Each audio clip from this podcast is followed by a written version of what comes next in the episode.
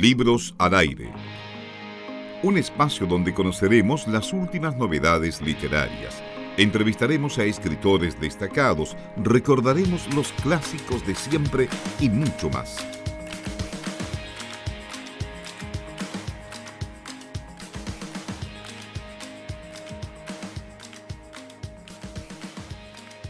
Seguimos acompañándoles en Libros al Aire. Estamos ya en contacto con Guillermo Galindo. Para nosotros un habitual aquí en el programa. Le damos la bienvenida y lo saludamos nuevamente a Guillermo Galindo, a quien ustedes quizás conocen más como Mala Imagen. ¿Cómo estás, Guillermo? Buenas tardes. Bienvenido nuevamente a Libros al Aire. Hola, buenas tardes. Yo muy bien. Espero que ustedes también y muchas gracias por la invitación nuevamente a su programa. Es que la contingencia da para mucho, Guillermo. ¿Cómo no, cómo no abordar eh, tanto la contingencia como tu último trabajo? Lo decíamos antes de la pausa, eh, este nuevo libro, Nueva Normalidad.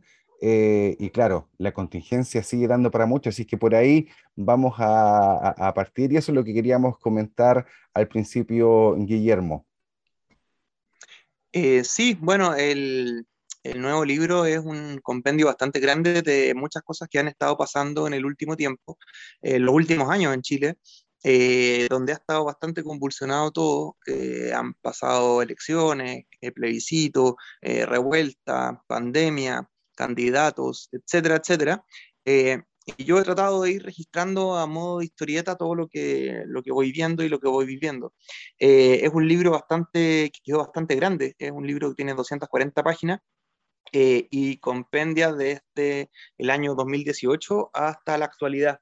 Eh, es un trabajo que, que, espero que pueda retratar de, de alguna manera eh, todo lo que hemos vivido estos últimos años y que y la gente recuerde un poco cómo se fueron dando los acontecimientos. Hay algunos personajes que ya no están en, en la opinión pública, afortunadamente, y otros que que, están apareciendo ahora y no alcanzaron a estar en el libro. Y, fue porque la contingencia avanza muy rápido, se van dando muchas cosas y yo voy tratando de registrar lo mayor posible. Por supuesto, se me van quedando algunas cosas atrás, pero eh, trato de que, de que sea lo más completo posible mi trabajo, sobre todo cuando lo, lo, compilo en, en libros.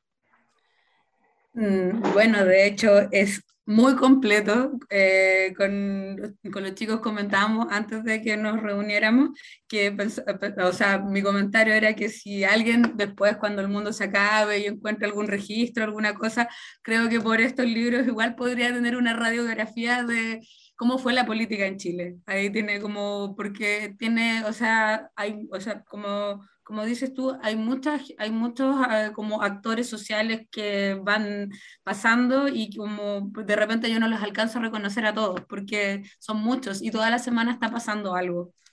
Sí, sí. Sí, asimismo, eh, yo trato un poco, o sea, los libros de historieta no son libros de historia, pero sí es un poco una visión eh, de la historia a través de lo que son los cómics y eso es lo que, lo que trato de hacer yo.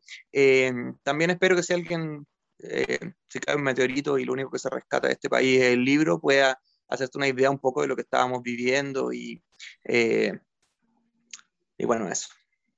que están pasando cosas. Sí, también me pasaba que como todo va tan rápido, eh, bueno, el libro cierra como cronológicamente después de la, de, la, de las votaciones para constituyente. Y después de eso siguieron pasando muchas cosas, o sea, lo que está pasando todo con la, la, la disputa en la constituyente o, el, o las primarias de, de Jaude con Boric y, y, ¿cómo se llama? Lavín con Sichel y Desbordes y Briones, eso no alcanzó a, digamos, el resultado de esas primarias no alcanzó a estar en este libro porque eh, pasan cosas todos los días, digamos. Pero trato de, eh, de que sea una, un, un relato coherente desde que empieza el segundo gobierno de Piñera, eh, ahí parte el libro, eh, y pasan muchas cosas después, de, eso fue el 2018, el 2019 fue la revuelta, el 2020 entramos en la pandemia, eh, estamos en el 2021 y pareciera que fuera como un ascenso de cosas que van pasando donde no, no, hay, no hay fin en, este, en esta historia.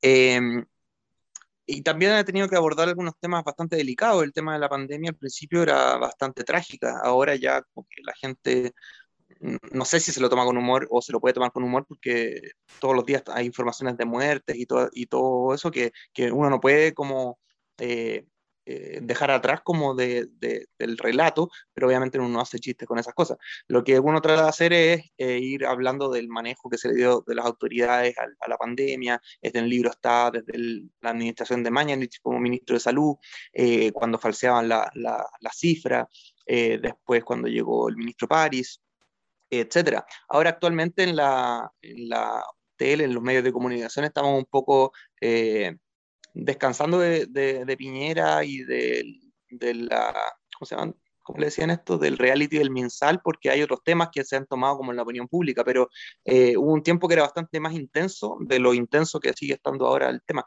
Eh, y bueno, yo he tratado de ir, de ir eh, tomando todos esos temas para tratar de dar mi, mi pequeño granito de arena, para bien o para mal, a través de los dibujos.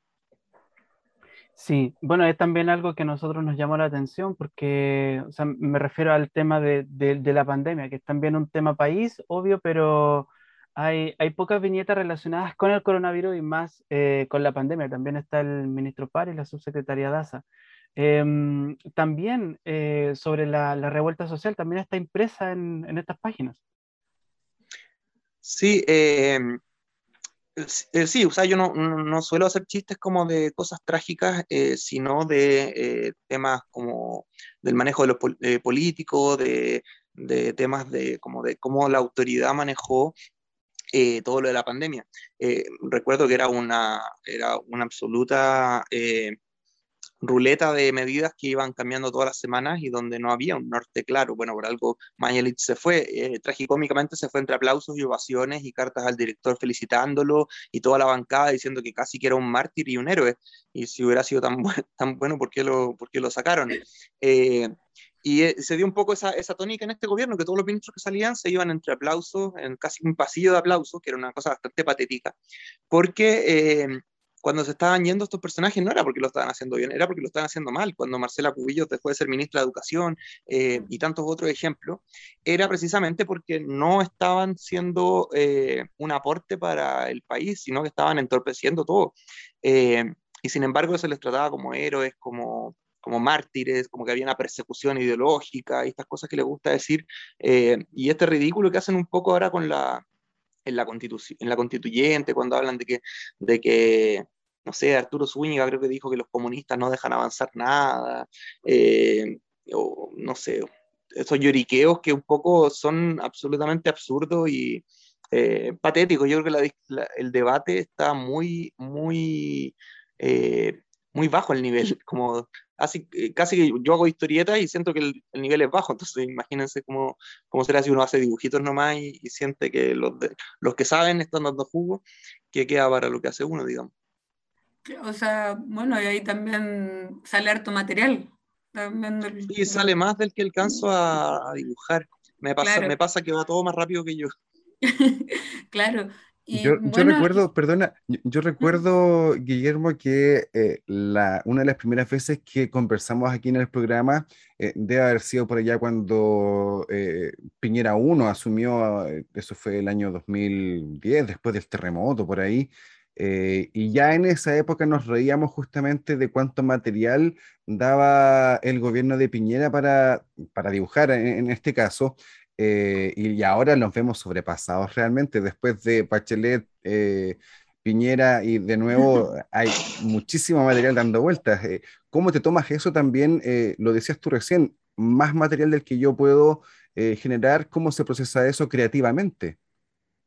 Eh, bueno, sí, es un poco una sobredosis de información que va pasando alrededor de uno y bueno, yo no soy una agencia de, de, varias personas trabajando, es como que es lo que yo alcanzo a, a, rescatar de lo, que, de lo que va pasando y también tengo que seleccionar porque eh, no puedo dibujar todo lo que pasa. Eh, y también trato de dibujar los temas que me interesan también a mí, no es como dibujar por dibujar. Me pasaba cuando empezó el gobierno de Piñera 1, que en un momento ya como que casi que lo hiciera a propósito el tema de la, lo que se llamaron las piñericosas y era todos los días un chascarro diferente y empecé a pensar de que casi como que estaba intencionando esa situación y, que me dio raya eh, seguir dibujando. Lo dije, no, ya voy a dejar de dibujarlo porque lo está haciendo a propósito. No, no sé si, lo estaba haciendo a propósito, pero bueno, así lo sentí en un momento. Eh, entonces uno también tiene que entrar a seleccionar y a tratar de, de ser eh, lo más selectivo, porque en realidad la idea no es dibujar por dibujar, sino dibujar temas en los que a uno le interesa opinar, por lo menos a mí. Claro. Bueno, aquí también dentro de las, de las primeras viñetas, o sea, de las primeras páginas del, de este último libro está este Gobiernicosas, que es como ese compendio o alusión a esas piñericosas de, de la vez anterior. Eh, yo te quería preguntar eh, a propósito de que, bueno, también nos vimos el año pasado, tuvimos una un espacio para conversar a propósito de Esto no prendió, que era el, el libro que habías sacado. Y ya, bueno, ha transcurrido más de un año y ahora en agosto sacaste este libro que es La Nueva Normalidad. Me quería detener un poco en el tema del de el humor, así como herramienta, pero eh, gráfico en este caso, y el tema de la salud mental. Así, porque igual también eh, o sea, desde mi percepción, igual de estar también encima todo el tiempo, o sea, con los compromisos que tú tienes, también recibiendo el material y, tratando de trabajar, igual me imagino que tiene, o sea, tiene una carga, una carga así, un cansancio que, físico, mental, emocional, pero que también eh, en, ese, en ese quehacer también tu creación tiene mucho de alivio para quien está también ahí recibiendo, o, por lo menos cuando yo lo he comentado con otra gente, como para también esta misma forma de abordar eh, como, la como el gobierno ha abordado la pandemia.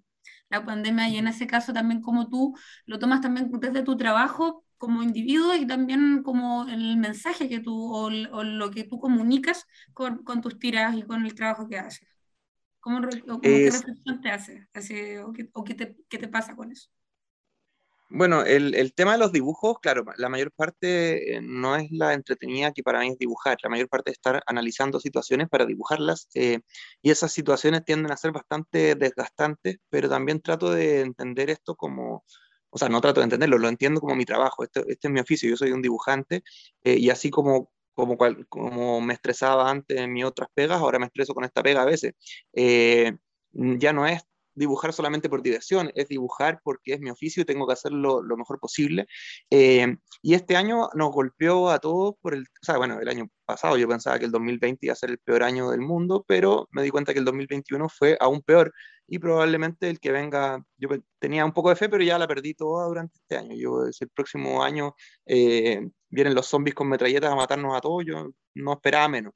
Entonces también me, me costó eh, concentrarme en un, en un eh, contexto bastante deprimente. Eh, hubo un tiempo que no tenía ganas de dibujar cuando empezó lo de las cuarentenas. Eh, ahora ya estamos un poco más acostumbrados y ahora las cuarentenas son un poco más relajadas, pero cuando empezaron las medidas de confinamiento y habían realmente milicos en las calles y, y salía ahí durante una hora al día y habían pacos pidiendo los permisos.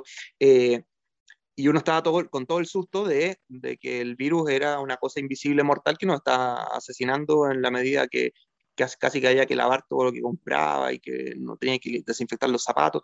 Entonces, en ese contexto también costaba mucho dibujar y hacer humor. Yo pasé una etapa eh, bastante negativa. Eh, también en mi, en mi productividad. Eh, mucha gente no se da, como que no se da cuenta y eso a mí me, alivia un poco o me espera.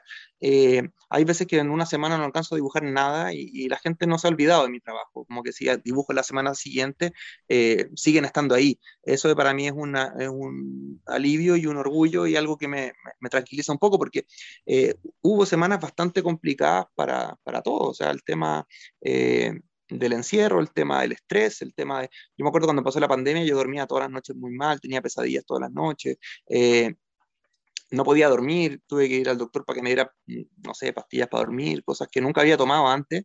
Eh, porque, y tampoco me había visto en esta situación tan, tan extrema del mundo. Yo pensé cuando vi el terremoto que iba a ser mi, lo más extremo que iba a vivir en mi vida, pero ahora tengo la, eh, lo del COVID y bueno, supongo que lo, próximo me va a pillar mejor preparado, pero eh, el tema de la salud mental, yo no, no, no, sé cómo hablar de salud mental porque no soy un experto en el tema, pero lo, lo que sí, eh, yo entiendo que nos afecta a todos y si para hay gente Y si hay gente para la cual mis dibujos son un poco un relajo eh, en el día o les puedo sacar una sonrisa o por último que se distraigan hojeando el libro, para mí es algo bonito que uno puede hacer por los demás.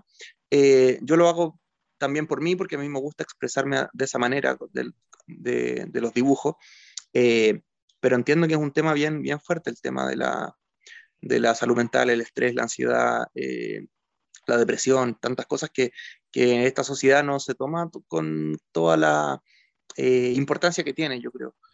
Em, eso. No sé si mis dibujos son para reír o para deprimir más, pero ahí cada uno lo usará para lo que, lo que le sirva. Yo quería complementar un poco, eh, eh, agregando quizás más, más depresión, pero es que el mismo sistema nos genera esta ansiedad por ser productivos, además, entonces, claro, cuando uno se enfrenta a situaciones donde no hay cómo ser productivo en lo que uno hace, obviamente entra esa esa, esa ansiedad que creo que la mayoría ya ha sufrido, vivido eh, durante, esta, durante esta época.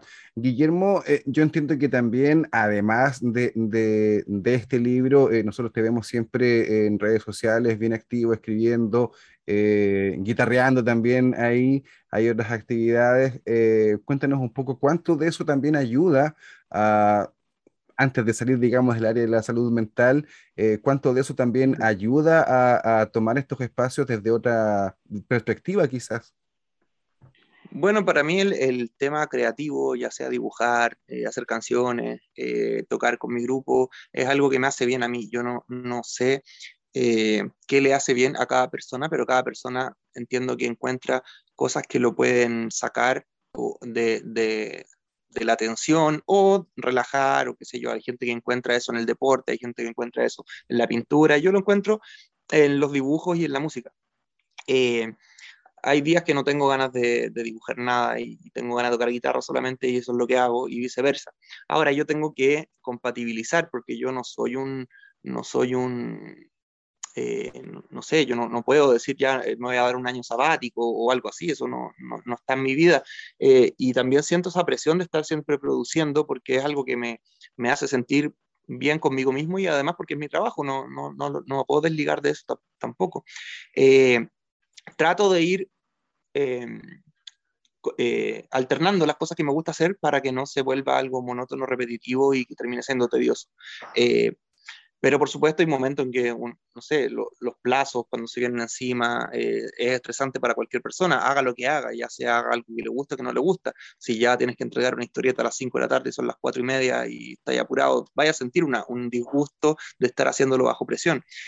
Pero uno como autor va aprendiendo a llevar esas situaciones eh, y va aprendiendo a, a compatibilizar las cosas que tiene que hacer con las que le gusta hacer y qué sé yo.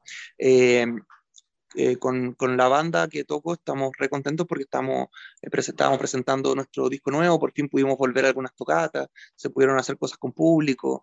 Eso es algo que yo nunca había parado de tocar desde que estoy en el grupo, desde el año 2000. Entonces ya 20, 21 años sin parar de tocar y lo único que me ha hecho parar tanto tiempo fue la pandemia. Jamás había estado un año sin tocar, eh, sin ensayar, sin tocar en vivo, fue muy raro para mí. Pero estas cosas como estar recuperando un poco esos espacios eh, es un, una cosa que anima. Por supuesto, yo igual soy muy cuidadoso del tema de la, de, del COVID porque además he tenido, o sea, tengo amigos que han sufrido lo del COVID, que eh, familiares de ellos que, han, están mal. entonces, no es algo que yo vea como lejano, yo, yo creo que todos tenemos que cuidarnos mucho. Ahora uno se relaja un poco más con las vacunas, pero como que esto va todavía tiene para largo, entonces eh, trato de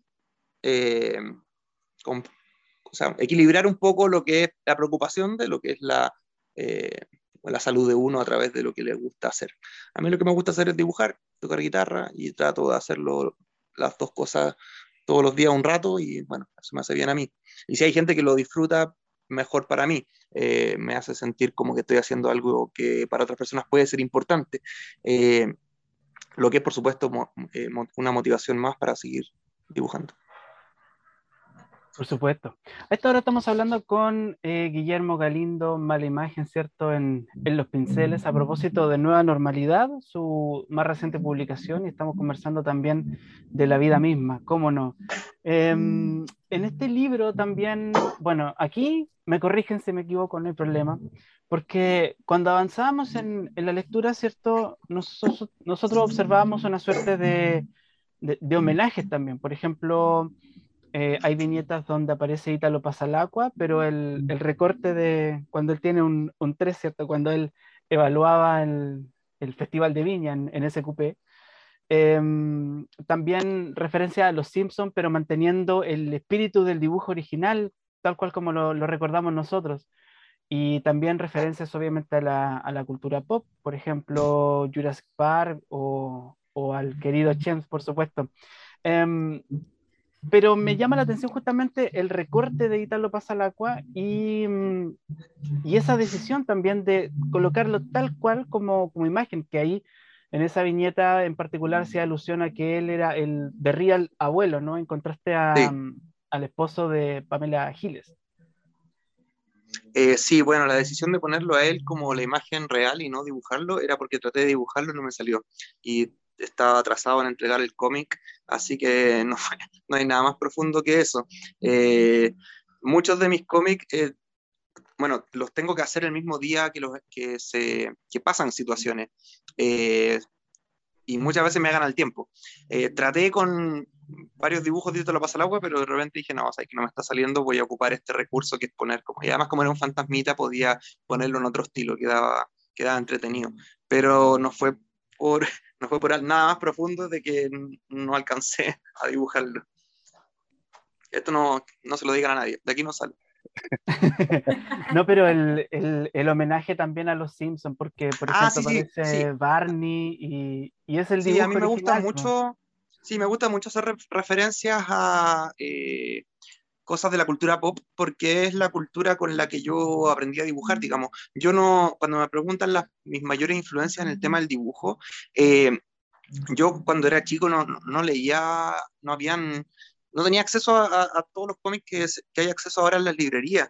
Eh, eran muy caros y eran todos importados y tampoco llegaban libros de mi interés. Lo que yo leía era, lo de los kioscos. Leía la Condorito, leía la Barrabase, después cuando empezaron a llegar más faldas. Eh, o cuando llegaban Asterix a los supermercados, me acuerdo que de repente eh, eh, tenía acceso a eso, pero eran como las ediciones que eh, no, no de, de, una persona que tiene acceso a, los cómics. como cultura o como qué sé yo.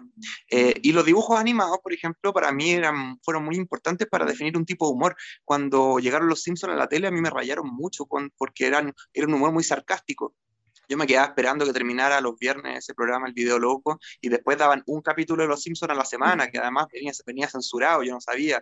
Eh, y así eran los, los dibujos que, que, yo veía en la tele. Antes de eso, los dibujos que me interesaban, los dibujos animados, eran los de Ana Barbera, los Picapiedra, eh, Don Gato y su pandilla.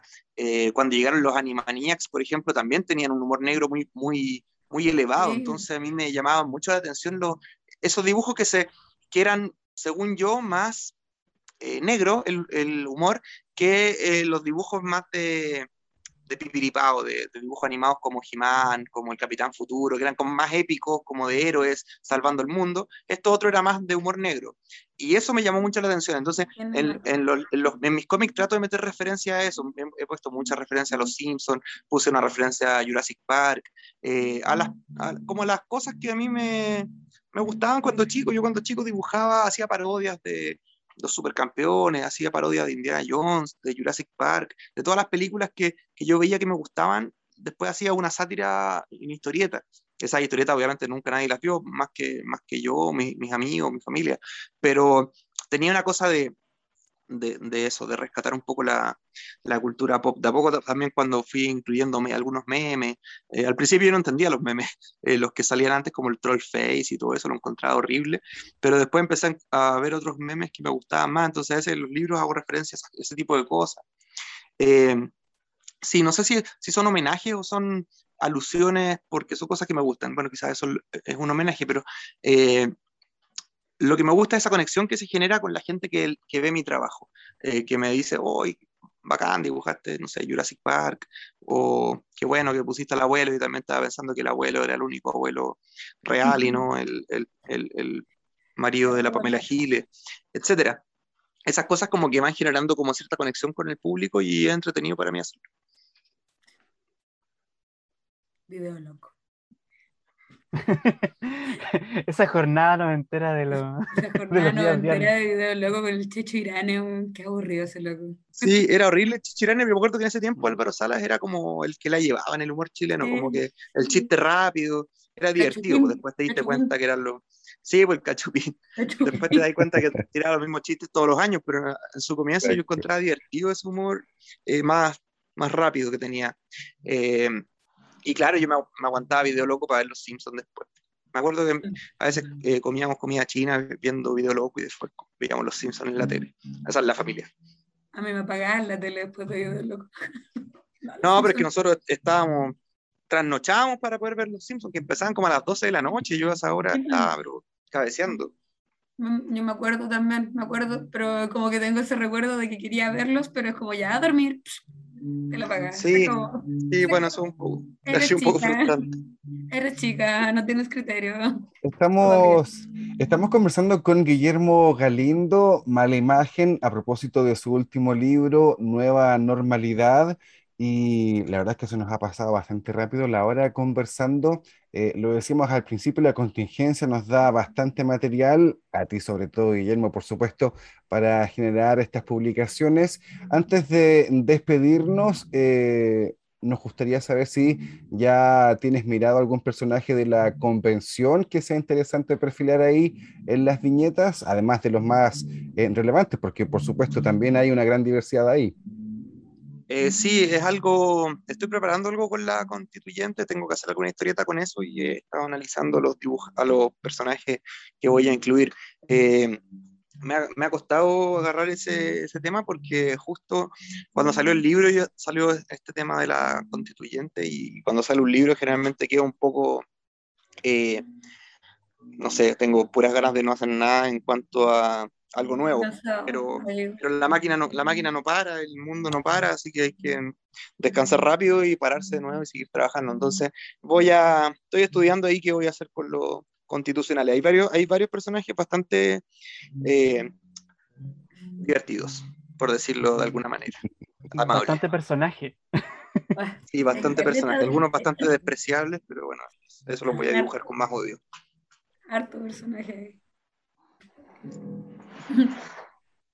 Guillermo, queremos agradecer entonces eh, estos minutos de conversación. Muchas gracias por eh, conversar nuevamente con nosotros, siempre atentos justamente a estas publicaciones. La verdad es que yo había olvidado algunos episodios de nuestra historia reciente que fui recordando con, con las viñetas, así que valoro también este trabajo. Queremos desearte mucho éxito, Guillermo, y un abrazo, por supuesto, a la distancia. Muchas gracias. Muchas gracias a ustedes por la invitación a su programa eh, nuevamente. Bueno, yo también había olvidado algunos cómics del libro, así cuando estuve haciendo la compilación encontré algunas cosas que no me acordaba de haber dibujado, entonces igual lo pasé bien eh, incluyéndolas, leyendo historietas nuevas mías, nuevas viejas. Eh, muchas gracias por el espacio, les mando un abrazo desde acá y gracias por incluirme un año más en su programación. Éxito en todo y bueno, estamos hablando cualquier cosa. Gracias. Nosotros vamos a la pausa musical y luego seguimos acompañándoles aquí en Libros al Aire. Pausa y volvemos. Libros al Aire. Siempre un placer en cada libro.